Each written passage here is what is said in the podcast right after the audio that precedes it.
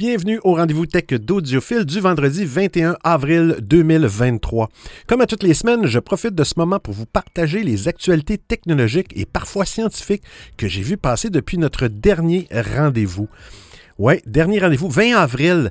20 euh, avril, c'est quoi ce jour-là déjà? C'est. Ah oui, c'est la date. C'est maintenant la deuxième date limite euh, annoncée par M. Musk. Hein. Si vous connaissez Twitter, les gens sur leur profil ont, des, ont, obtenu dans le passé des, espèces de batchs de certification bleue de par leur notoriété. Maintenant, c'est rendu un abonnement. Et puis là, M. Musk avait dit ah, au début avril que les gens allaient perdre ça. C'est pas encore le cas. 20 euh, avril, il y a toujours des gens qui confirment qu'ils n'ont pas perdu leur batch. M. Musk, euh, c'est du bluff, hein, comme on dit. c'est du bluff. Ah on commence ça tout de suite avec euh, la première actualité. Bon épisode!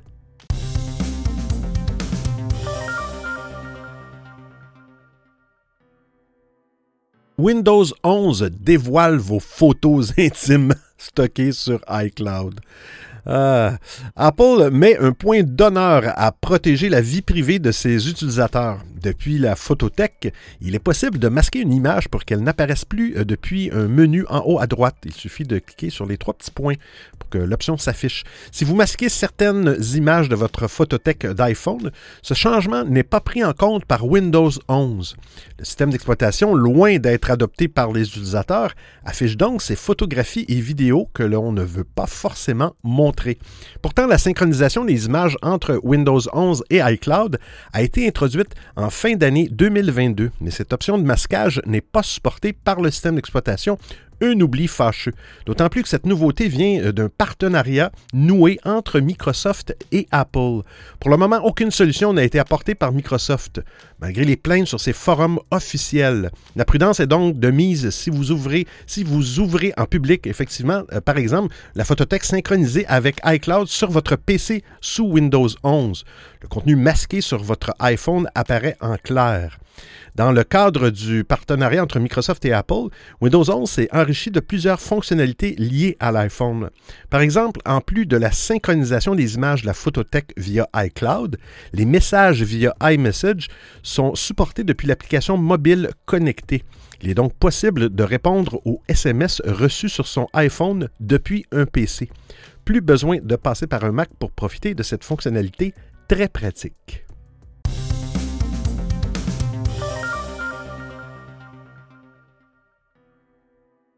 La recette des batteries iPhone change en 2025. Ouais, au lieu d'une tasse de farine, c'est deux maintenant. Ça fait deux. un petit peu de sérieux. Chaque année, euh, la firme annonce de nouvelles initiatives pour augmenter l'utilisation de matériaux recyclés sur ses produits. Dans une récente annonce, celle-ci s'engage à ne plus utiliser que du cobalt recyclé pour la fabrication de ses batteries, et ce à partir de 2025. Cet engagement concerne tous les produits dont les iPhones, les iPads, les Apple Watch, ainsi que les MacBooks. Et selon Apple, cela représente la grande majorité de son utilisation du cobalt. L'entreprise explique qu'en 2022, le quart du cobalt qu'elle utilise était déjà du cobalt recyclé un progrès important par rapport aux 13% en 2021. Avec la transition énergétique, la demande pour les matériaux comme le cobalt est en forte hausse. Mais en optant pour l'utilisation de matériaux recyclés, Apple redore son image, réduit le gaspillage des ressources et pourrait même améliorer sa chaîne d'approvisionnement en ne comptant plus sur les mines. Par ailleurs, en plus de cet engagement à ne plus utiliser que du cobalt recyclé pour ses batteries, Apple indique qu'il en fera de même pour d'autres matériaux, les terres rares, l'or et l'étain. D'après la firme, en 2022, il utilisait déjà 73% de terres rares recyclées, une bonne progression par rapport aux 45% de 2021. Mais l'objectif 2025 est que presque toutes les terres rares qu'on trouve dans les produits Apple soient recyclées, principalement sur les aimants. Pareillement, à partir de 2025, Apple n'utilisera plus que des plaquages d'or recyclés sur ses circuits imprimés. je cite, cela inclut les cartes rigides telles que la, carte mère principale et les cartes flexibles comme celles qui se connectent aux caméras et aux boutons de l'iPhone, précise la firme de Cupertino. Ces circuits devront également d'ici 2025 utiliser exclusivement des soudures en étain recyclés. Et toujours à partir de 2025, le plastique sera éliminé des emballages de produits Apple. Le développement d'alternatives en fibres pour les composants d'emballage tels que les films d'écran, les emballages et les rembourrages en mousse a permis à Apple de rester sur la bonne voie vers cet objectif ambitieux. Explique celui-ci à ce sujet. Cependant, Apple doit encore éliminer les 4% de plastique que contiennent ses emballages. Et pour y parvenir, celui-ci doit éliminer les petits usages de plastique comme les étiquettes ou le laminage.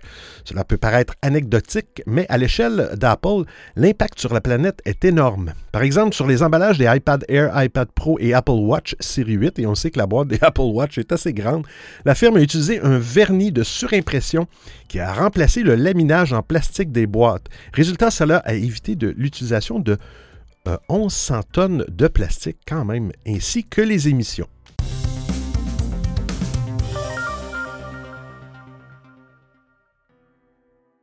Cette nouveauté Apple peut sauver votre maison. On parle en cas d'incendie. Les enceintes connectées Apple se dotent d'une nouvelle fonctionnalité très utile et je trouve ça très génial, c'est mon opinion. En substance, si vous avez une alarme incendie, détecteur de fumée ou de monoxyde de carbone et que celle-ci se déclenche, l'HomePod, on parle du petit haut-parleur intelligent de Apple, détecte de manière intelligente le son de cette alarme afin de vous prévenir sur votre iPhone. Euh, d'après des gens de The Verge, cette fonctionnalité est en cours de déploiement sur les HomePod de première et de deuxième génération, ainsi que sur les HomePod mini. Euh, pour, rappel, cette fonctionnalité a été annoncée par la firme de Cupertino au mois de janvier sur la présentation de sa nouvelle enceinte HomePod de seconde génération. Cependant, elle n'était pas immédiatement disponible, mais Apple avait promis de proposer ce détecteur d'alarme via une mise à jour. Et aujourd'hui, c'est chose faite.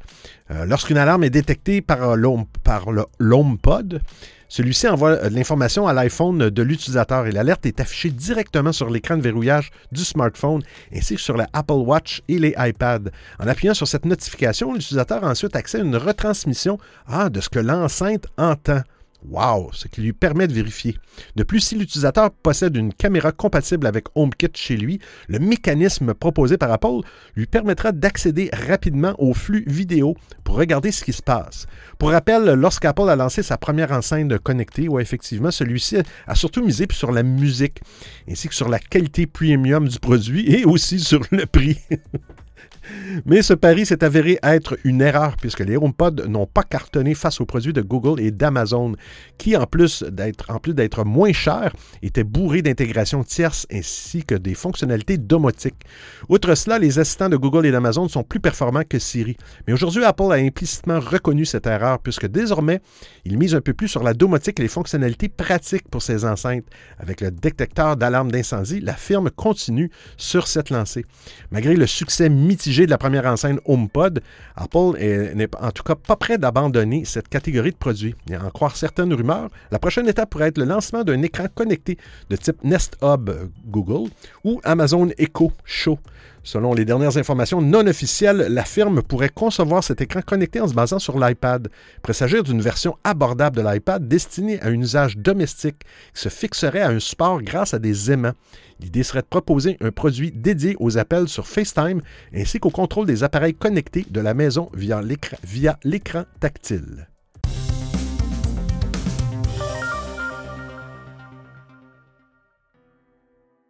Qu'est-ce qu'un préservatif USB? Euh, c'est récemment revenu dans l'actualité à la suite d'une publication du FBI. On appelle le juice jacking. Alors, les cite Évitez d'utiliser les bornes de recharge gratuites dans les aéroports, les hôtels ou les centres commerciaux. Les acteurs malveillants ont trouvé des moyens d'utiliser les ports USB publics pour introduire des logiciels malveillants et des logiciels de surveillance sur les appareils, emportez votre propre chargeur et un cordon USB et utilisez plutôt une prise électrique, lit-on dans le tweet du service américain. Outre les stations de recharge USB sur les lieux publics, vous devez également éviter d'utiliser un boîtier de chargeur ou un câble USB qui semble abandonné. Mais le risque est éliminé quand vous utilisez le fameux préservatif USB qui bloque des, euh, des données, mais laisse passer la recharge. En substance, lorsque vous connectez votre téléphone intelligent à une borne trafiquée, eh bien, celle-ci profite de la connexion USB pour voler des données ou pour injecter un logiciel malveillant.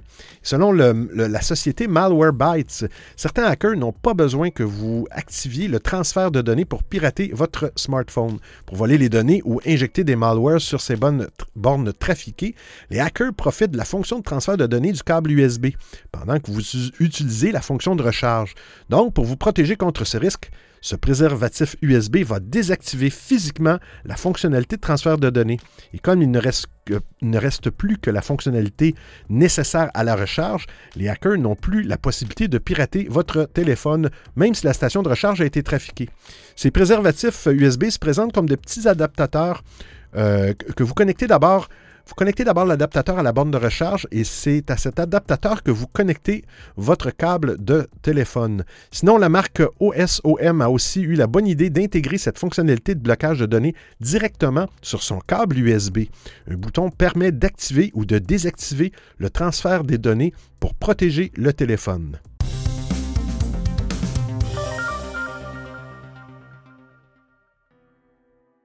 Twitter Hein, le gouvernement américain a accès à vos messages privés. Hein? Euh, sachez que les messages, euh, privés, euh, les, les, DM, comme on dit en anglais, direct message, ne sont pas encryptés de bout en bout sur Twitter. Il faut faire attention, ce n'est pas une application comme WhatsApp ou Signal. Ces derniers temps, Elon Musk s'est fait relativement rare au sein des médias, préférant communiquer directement via Twitter. Mais depuis peu, le milliardaire se montre un, peu plus. Euh, la semaine dernière, celui-ci a notamment accordé une entrevue à une interview à la BBC, dans laquelle il affirme par ailleurs avoir été contraint de racheter Twitter. Contraint, pauvre monsieur. Cette semaine, c'est à Fox News qu'il s'adresse dans un entretien diffusé hier sur la chaîne conservatrice Évidemment, l'homme d'affaires n'a pas résisté à l'envie de livrer quelques révélations choc. Hein. Dans un extrait diffusé par le journaliste Tucker Carlson, qui a mené l'interview, Elon Musk fait part de sa surprise quant au degré d'implication du gouvernement américain dans le réseau social avant son rachat. Selon lui, l'administration aurait même accès aux messages privés des utilisateurs. Je cite, le degré d'implication des agences gouvernementales qui avaient parfaitement accès à tout ce qui se passait sur Twitter m'a sidéré. Je n'étais pas au courant de ça, s'est exprimé Elon Musk. Le journaliste lui demande alors si cela concerne également les messages privés des utilisateurs. Ce à quoi l'intéressé répond simplement oui. Ben, il a dit yes mais ça veut dire oui. Cette affirmation n'est pas sans rappeler celle du lanceur d'alerte Edward Snowden, qui a révélé en 2013 un vaste projet d'espionnage de la population américaine mené par la NSA, l'agence de renseignement du pays. Dans les fameux euh, Twitter Files, publiés peu de temps après l'acquisition du réseau social par le milliardaire, le journaliste Matt Taibbi affirme également que la CIA a longtemps été impliquée dans le processus de modération de la plateforme. Alors pour l'heure, ces déclarations sont bien évidemment à prendre avec des pincettes. Elon Musk n'a jamais caché son ressentiment envers le gouvernement américain, en plus de ne fournir pour le moment aucune preuve de ses dires.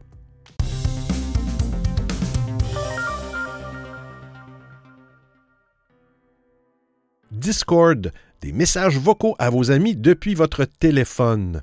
Si Discord permet d'ores et déjà euh, euh, de, chatter ou de converser en voix IP avec vos amis, euh, il n'était jusqu'à maintenant pas possible de leur laisser un message vocal. Ah, je savais pas ça. Cet oubli est désormais réparé.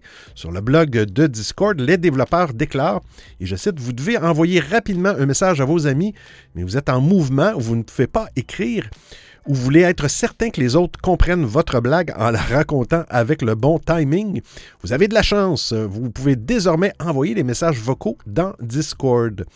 Discord impose tout de même un certain nombre de limitations. Vous ne pouvez pas envoyer de message vocal d'une durée maximale de 20 minutes. Quand même, 20 minutes, c'est beaucoup. Euh, quand, quand message privé euh, dans les messages directs de groupe ou sur un serveur de moins de 200 membres. Conditions. Par ailleurs, vous pourrez consulter les messages sur un ordinateur, mais vous ne pouvez pas les enregistrer que, vous ne pouvez les enregistrer que depuis l'application mobile. Euh, si vous êtes administrateur d'un serveur Discord et que vous avez peur qu'il soit inondé de messages vocaux, sachez que vous pouvez désactiver cette option. Cliquez en haut à gauche sur le nom de votre serveur, cliquez sur Paramètres du serveur, ensuite cliquez sur Rôle, ensuite Permission par défaut et euh, naviguez tout en bas jusqu'à send, voice Messages, bon c'est en anglais, euh, et désactivez simplement l'option. Vous pouvez faire ça aussi par, par, par ouais, ça, par rôle dans le fond. Vous pouvez contrôler vraiment euh, en détail euh, les différentes permissions de chacun des rôles. Quand même.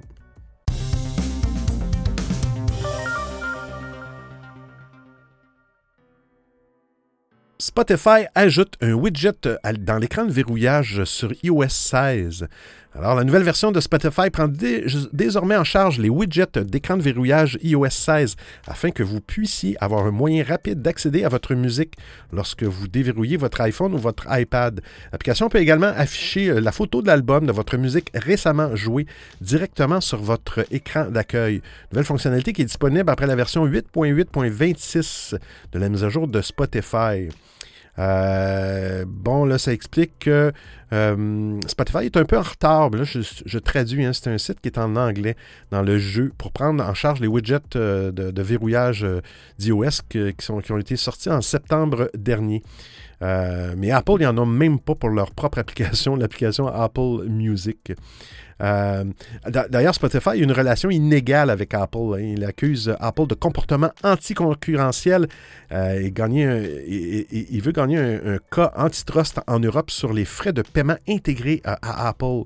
Euh, mais bon, c'est quand même intéressant d'être capable de contrôler notre musique Spotify dans notre écran, de verrouillé, notre écran verrouillé.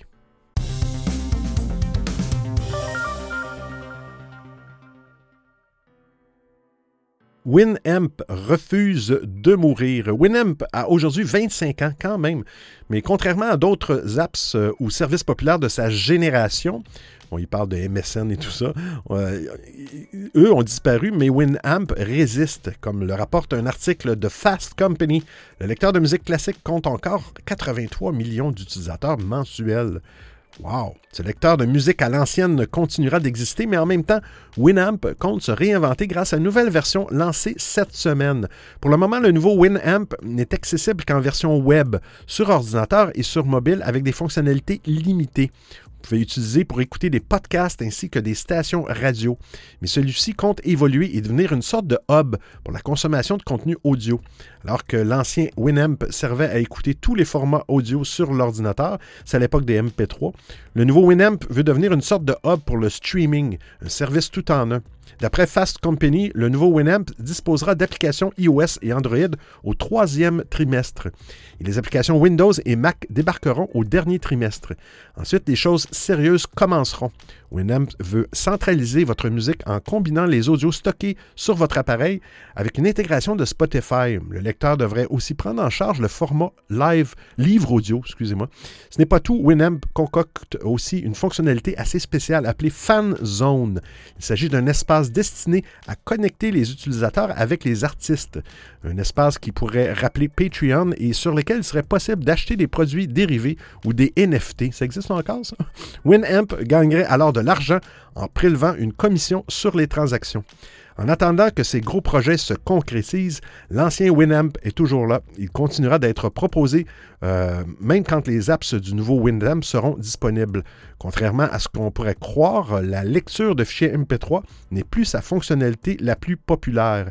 Les gens utiliseraient plutôt le lecteur pour écouter des stations de radio en ligne. Vous écoutez le rendez-vous tech d'Audiophile. Be Real, premier signe de déclin. Le prochain TikTok sera-t-il français? Hein? C'est la question qu'on se posait il y a quelques mois, alors que la plateforme tricolore Be Real grimpait sur les classements des boutiques d'applications, devenant une menace pour les réseaux sociaux comme Instagram ou TikTok. Sa recette, c'était l'authenticité. Hmm? Dans un article publié il y a quelques jours, le New York Times indique que d'après les données du Sensor Tower, euh, le nombre de téléchargements mensuels de BeReal recule depuis le mois de septembre, citant également les données euh, d'Aptopia. Le journal américain explique ainsi aussi que le nombre de personnes utilisant l'application tous les jours aurait reculé de 61% par rapport à son pic. Ces données suggèrent qu'en mars, BeReal n'avait que 6 millions d'utilisateurs par jour contre 15 millions en octobre. BeReal ne partageant pas son nombre d'utilisateurs, ces estimations sont les seules informations sur l'utilisation de cette application. Et si ces données sont toujours à considérer avec précaution, tout porte à croire que passé la période d'euphorie, BeReal doit désormais lutter pour stabiliser sa croissance. Pour rappel, BeReal s'est positionné comme l'anti-Instagram. Au lieu d'inciter ses utilisateurs à partager des photos ou des vidéos filtrées, l'app française demande à ceux-ci de publier des images à un moment aléatoire de la journée.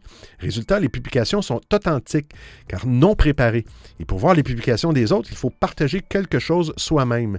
Et cette idée a cartonné auprès des jeunes. Instagram et TikTok se sont par ailleurs sentis menacés puisqu'ils ont rapidement lancé des fonctionnalités similaires à celles de BeReal sur leurs réseaux sociaux. Malheureusement, après avoir connu un pic, BeReal semble montrer des premiers signes d'un déclin. On a encore des informations partagées par le New York Times. On parle d'authenticité. Eh bien, selon l'article, il est possible qu'après un certain temps, l'utilisateur de BeReal se soit lassé de cette authenticité. L'app serait ainsi confrontée à un dilemme. Pour doper sa croissance, celle-ci devrait apporter de la nouveauté, mais en faisant cela, elle pourrait renier son identité et qui faisait l'authenticité de l'application. Pour le moment, on ne sait pas quelle sera la trajectoire de BeReal. Celle-ci pourrait être similaire à celle de TikTok, mais BeReal pourrait aussi finir comme euh, les nombreux euh, réseaux sociaux qui ont connu leur moment de gloire avant de sombrer dans l'oubli.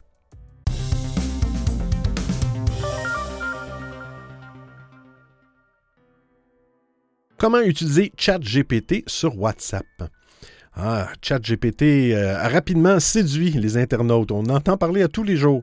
Et si certains l'utilisent juste pour s'amuser ou à titre d'expérimentation, d'autres l'ont déjà intégré comme un outil de travail. Le seul problème est que pour le moment, OpenAI ne propose pas d'application mobile pour son chatbot. Mais la bonne nouvelle, c'est que si vous voulez utiliser euh, ChatGPT sur une application mobile native, pouvez communiquer avec le chatbot directement sur WhatsApp. D'ailleurs, cette semaine aussi, j'ai vu sur Snapchat, c'est possible aussi. Euh, ce service euh, n'est pas proposé directement par OpenAI, mais par des développeurs qui se servent de l'API de ChatGPT pour, pour proposer celui-ci sur WhatsApp. Et parmi les développeurs qui proposent déjà ce service, il y a smooth.ai. Et, euh, et, si vous voulez commencer à avoir ChatGPT sur votre boîte de réception WhatsApp par le biais de smooth.ai, c'est très simple. Euh, je vais expliquer rapidement en détail. Commencez, vous devez vous rendre sur le site de smooth.ai. Euh, vous allez le voir dans l'article, sur votre téléphone sur lequel WhatsApp est déjà installé. Une fois dessus, vous devez appuyer sur le bouton Start Smoothing. Un pop-up apparaît indiquant que le compte WhatsApp a été trouvé. Dessus, appuyez sur Continuer vers la discussion. Alors, WhatsApp ouvre une, discussion avec euh, smooth.ai et vous n'avez plus qu'à envoyer les messages Oh, let's smooth pré-rempli pour débuter la conversation. Le message de bienvenue vous indique ensuite qu'en continuant d'utiliser ce bot, vous acceptez les conditions d'utilisation. Vous pouvez commencer à interagir avec smooth.ai sur WhatsApp comme vous feriez sur ChatGPT. En plus de la fonction chatbot, Smooth euh, euh, propose également un générateur d'images. Pour l'utiliser, il suffit de saisir image euh, suivi de votre de, qu'est-ce que vous voulez comme image. Si vous utilisez beaucoup WhatsApp, le fait d'avoir ChatGPT intégré dessus peut s'avérer très pratique. Bon, malheureusement, ce service n'est pas gratuit parce que l'API d'OpenAI est rendu maintenant payante. Euh, après les, les, 20 premières requêtes, le chatbot vous demande de prendre un abonnement à, euh, à 10 dollars américains qui permet d'avoir un nombre illimité de messages et de profiter d'une intelligence artificielle plus avancée. Notons que d'autres développeurs proposent déjà ce même service sur WhatsApp. Parmi ceux-ci, il y a le WizAI, BuddyGPT, MobileGPT ou encore WattGPT.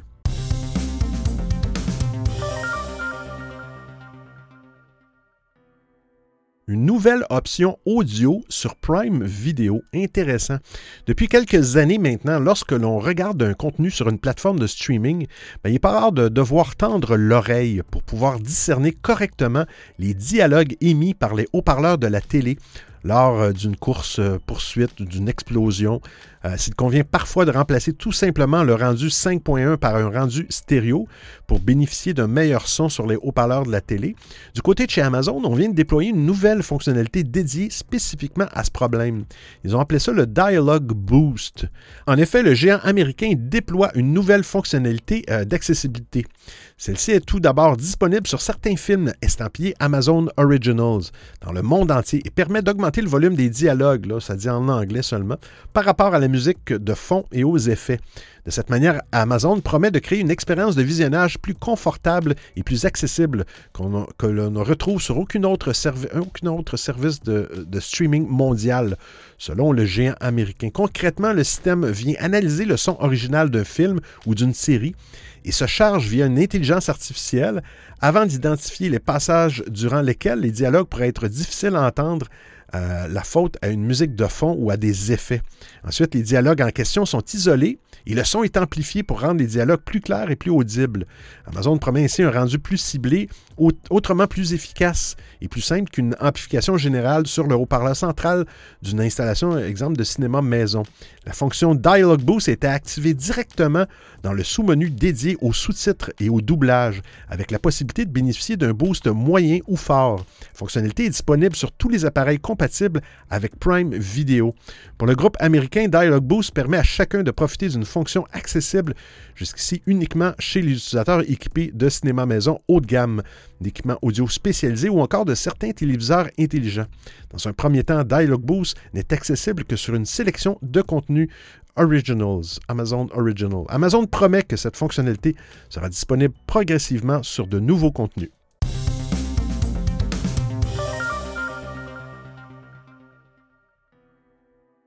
Elon Musk va lancer Truth GPT.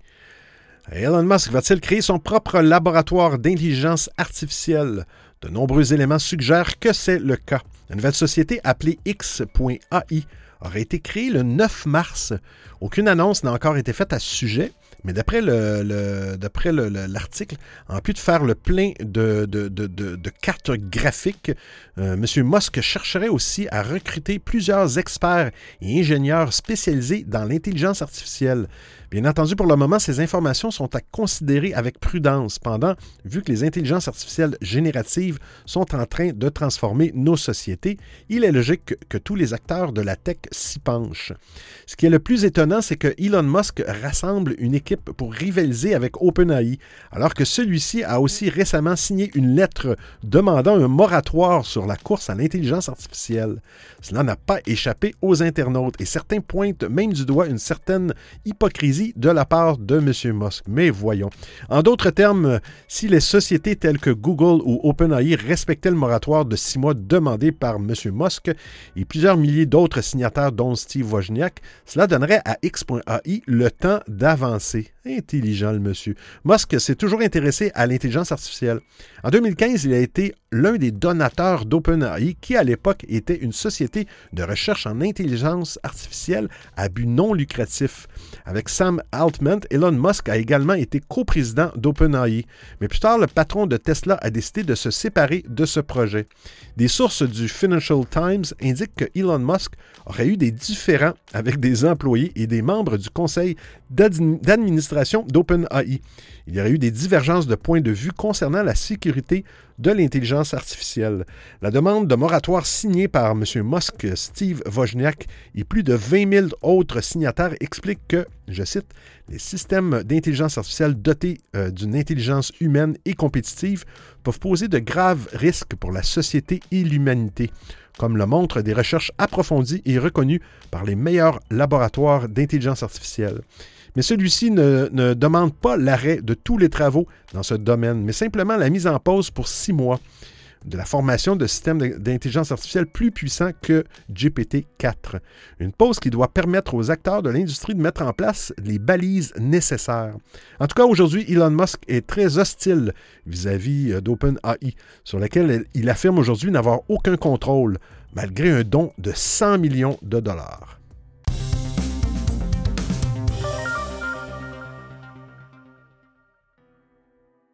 Un rival gratuit euh, de chat GPT.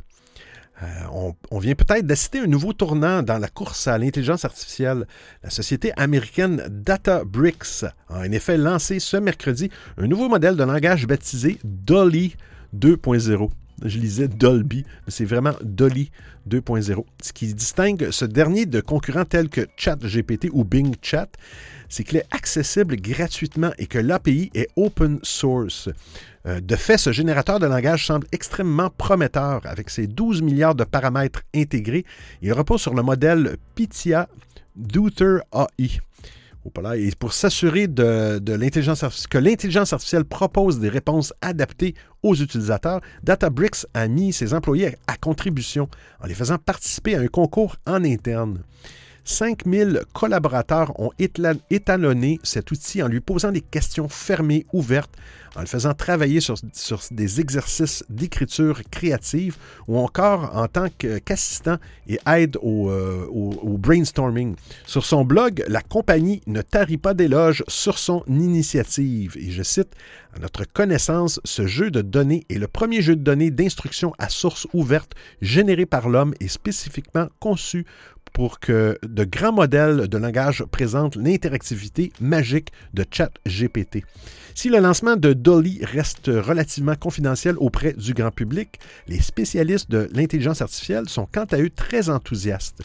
On parle du chercheur Simon Willison. Je le cite, même si Dolly 2 n'est pas bon, hmm, je m'attends à ce que nous voyons bientôt un tas de nouveaux projets utilisant ces données d'entraînement. Et euh, certains d'entre eux pourraient produire quelque chose de vraiment utile. Euh, difficile de dire quelle sera la suite, mais on pourrait euh, donc avoir l'affaire à un changement majeur. Hein. Moi, je prédis Dolly 3. On peut en tout cas noter que la course à l'intelligence artificielle rebat un peu les cartes et que des entreprises comme Databricks, qui ne jouaient pas dans la même cour que les GAFAM, tentent de tirer leur épingle du jeu. Cela dit, les géants de la tech ont une masse financière et des ressources suffisantes pour contrer euh, pour contre-attaquer. Les initiatives de Google, Microsoft et Meta sont là pour en attester.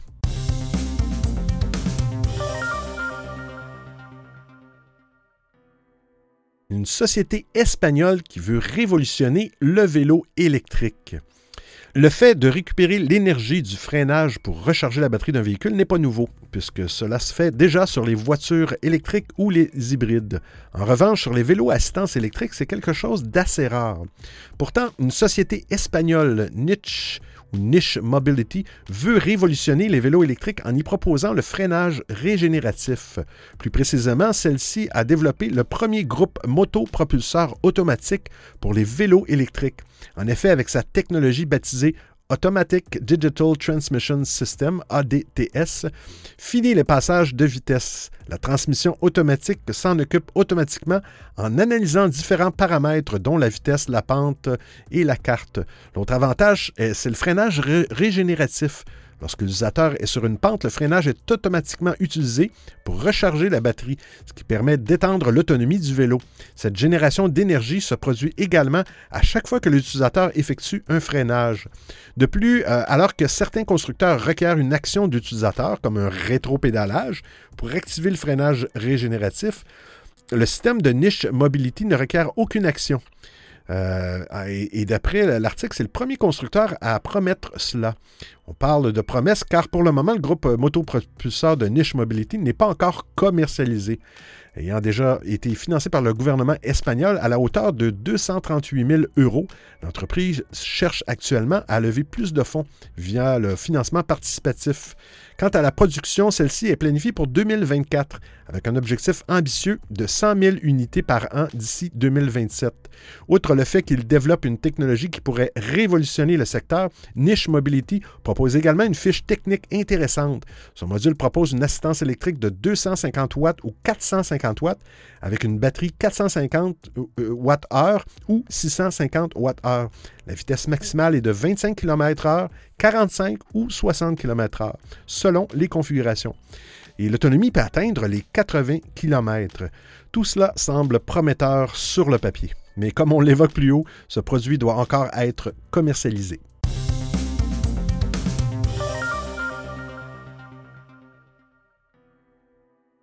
En Italie, des chercheurs créent une batterie comestible c'est drôle parce que dans l'article, la première, image qu'on voit, c'est des sushis. Hein? Une batterie que l'on peut ingérer sans risque pour la santé. C'est l'invention d'un groupe de chercheurs de l'Institut italien de technologie. Et si cela peut paraître insolite, il s'agit en réalité d'une énorme découverte qui ouvre la voie à l'utilisation d'appareils électroniques que les patients pourront ingérer dans le cadre d'un traitement. Ah, quand même. En effet, pour euh, que cela soit un jour possible, il est indispensable de disposer de batteries qui ne mettront pas le patient en danger. Le résultat de ces recherches financées à hauteur de 2 millions d'euros par une subvention du Conseil européen de la recherche ont été présentés ce mois d'avril. Et dans un communiqué, l'Institut italien de technologie présente les ingrédients pour cette batterie comestible. Bon, pour l'anode, les chercheurs ont utilisé de la riboflavine, la vitamine B2 qu'on trouve par exemple dans les amandes. La quercétine, un supplément alimentaire qu'on trouve dans les capres, sert de cathode. La conductivité est assurée par du charbon actif et l'électrolyte est à base d'eau. Pour éviter les courts-circuits, hein, les chercheurs ont utilisé du nori, hein, la fameuse algue qu'on utilise pour euh, entourer les sushis. Et les électrodes sont encapsulées dans de la cire d'abeille, d'où sortent deux contacts en or euh, alimentaire. C'est de l'or alimentaire. Hein. La feuille utilisée par des pâtissiers sont un support dérivé de la cellulose. Euh, L'Institut de technologie L'Institut de la technologie assure que la tension de 0,65 volts de cette batterie est assez faible pour qu'il ne pose aucun risque pour le corps humain lors de l'ingestion. La batterie peut d'ailleurs fournir un courant de 48 microampères pendant 12 minutes, soit quelques microampères pendant plus d'une heure ce qui, suffit pour de petits appareils électroniques. Ici, pour le moment, aucun usage n'a encore été décidé. Le coordonnateur de, recherche Mario Cheroni a déjà quelques pistes. Je le cite Les utilisations potentielles futures euh, vont des circuits comestibles et des capteurs qui peuvent surveiller les conditions de santé à l'alimentation de capteurs pour surveiller les conditions de stockage des aliments, explique-t-il. Mais en plus de cela, la sécurité de ces piles comestibles pourrait aussi en faire une meilleure option pour alimenter quoi Les jouets pour enfants. Kéroni indique euh, d'ailleurs que son équipe planche déjà sur une miniaturisation de la batterie pour que celle-ci puisse avoir une capacité plus élevée. Yann, Ivan Illik, co-auteur de l'étude, estime quant à lui que ses travaux peuvent inspirer la recherche dans le domaine des batteries. Je le cite, Construire des batteries plus sûres sans utiliser de matériaux toxiques est un défi auquel nous sommes confrontés alors que la demande de batteries monte en flèche. Bien que nos batteries comestibles n'alimentent pas les voitures électriques, elles sont la preuve que les batteries peuvent être fabriquées à partir de matériaux plus sûrs que les batteries lithium-ion actuelles, a-t-il déclaré. Alors j'espère que vous appréciez le format et le contenu de l'émission. Si vous avez des suggestions d'actualité, des commentaires, vous voulez m'envoyer un message audio ou simplement me payer un café, eh bien c'est très simple. Vous trouverez tous les liens sur www.audiophile.com. Il y a même une section nommée Docu, le rendez-vous tech d'audiophile intégral avec l'ensemble des références web ou liens URL. Et je vous remercie de m'avoir prêté vos oreilles pendant l'écoute de cet épisode. Oui, on est arrivé, c'est la fin, c'est terminé, c'est fini, fini, fini. je termine pas de la même façon cette semaine. Euh, je ne sais pas si vous avez entendu parler de l'application Blue Sky de Jack Dorsey, le, fondateur de, Twitter, qui s'en vient avec une application à la mastodon décentralisée. Euh, c'est en mode bêta, ça vient de sortir cette semaine sur Android. J'attends. Il y a un site pour, euh, que j'avais déjà publié pour envoyer une demande pour être dans la partie bêta. Je ne sais pas combien de, courriels que j'ai envoyés. J'ai jamais eu de nouvelles. Mais j'ai ben, bref, j'ai bien hâte de j'ai bien hâte de, voir qu'est-ce que ça va donner. Hein? Mais euh, c'est plus fort que moi. Faut, faut, même si je pense à toutes ces déclarations de, notre grand milliardaire, il faut, faut, que je reste de bonne humeur. Il hein. faut, faut, vraiment que je reste de bonne humeur parce que je sais qu'on va se retrouver la semaine prochaine pour un autre épisode du rendez-vous tech d'Audiophile. Euh, bon week-end tout le monde. D'ici là, portez-vous bien et on se revoit la semaine prochaine. Ciao, ciao!